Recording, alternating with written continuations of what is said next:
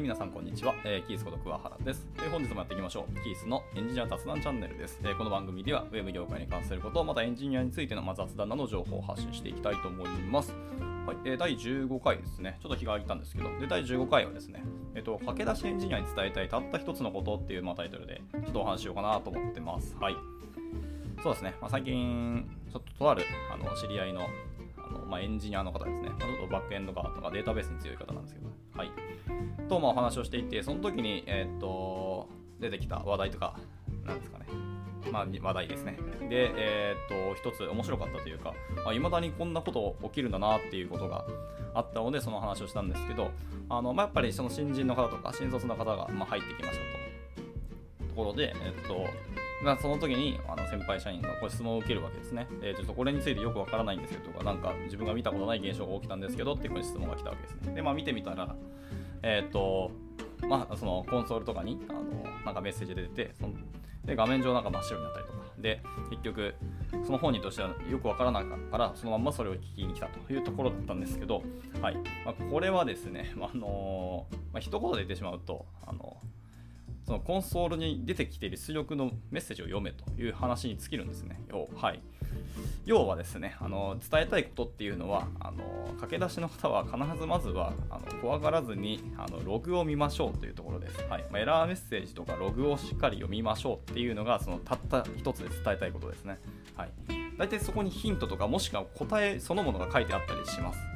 で、まあ、その英文であったりとかするのであのいきなりハードル高かったりしますしあのエラーメッセージ系だとしかも赤い文字で出力されたりするときあるんですよね。特に僕はフロントエンドなのであの画面上のコンソール見ると赤い画面あ赤い文字で出力されたりしてこれは何だってちょっとびっくりする可能性はあると思うんですけど、はい、そこに書いてあることをそのまんまあの Google 検索にかけたりすると同じようなつまずきをした先人の方が絶対出てくると思いますし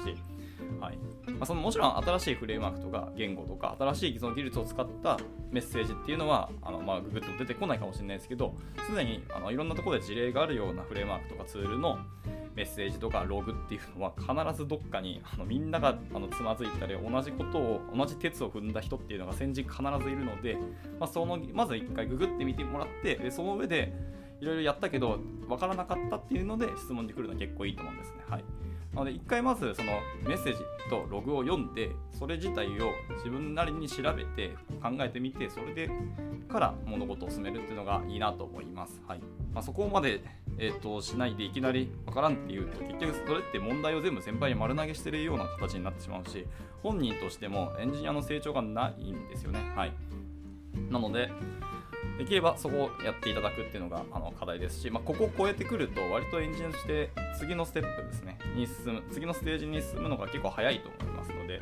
はいまあ、駆け出しの方、まあ、難しいかもしれないし結構怖いかもしれないですけどまずはしっかりそのログとかエラーメッセージと,、えー、と真剣に向き合うっていうことをあのちょっと伝えたいなと思いました。はいそうですね。でも割と本当にそのメッセージそのものをあの Google で検索したら出てくると思うので、はい。っていう感じですね。で、その時にやる手順とか、なんかこういうことをやってみて、でもできませんでしたとか、こういうことをやったらまた違うメッセージが出てきたりとか、何かアクションを起こすと、次のあの出力が出てくると思うんで、その出力に対して、またその出力自体がまた違うログだったり、エラーメッセージだったりしたら、またそれをまた調べるとか。していくといいと思います。はい、でこんな感じでいろいろやったり、その後ググってあのいろんな Qiita だったり、まあ、禅だったりとか、まあ、 Stack Overflow だったりところで、こんなことをやりましたよっていうあの記事記事がいっぱい出てくると思うんで、その手順をやってみて、それでも分からなかったらもう聞くっていう感じがいいと思いますので、はい、これでチャレンジしていっていただければなと思います。はい、以上。け出しエンジニアに伝えたいたった一つのことでした。はい。まあ本当これやるだけで結構成長できると思いますし、あのいろんな課題解決できると思うんで、ぜひチャレンジしてみてくださいっていう感じで、今回の話は以上にしたいと思います。はい。また何か聞いてみたいことありましたら、いつでもなんかコメントなり、あの、メッセージいただければなと思います。ではまた次回の収録でお会いしましょう。バイバイ。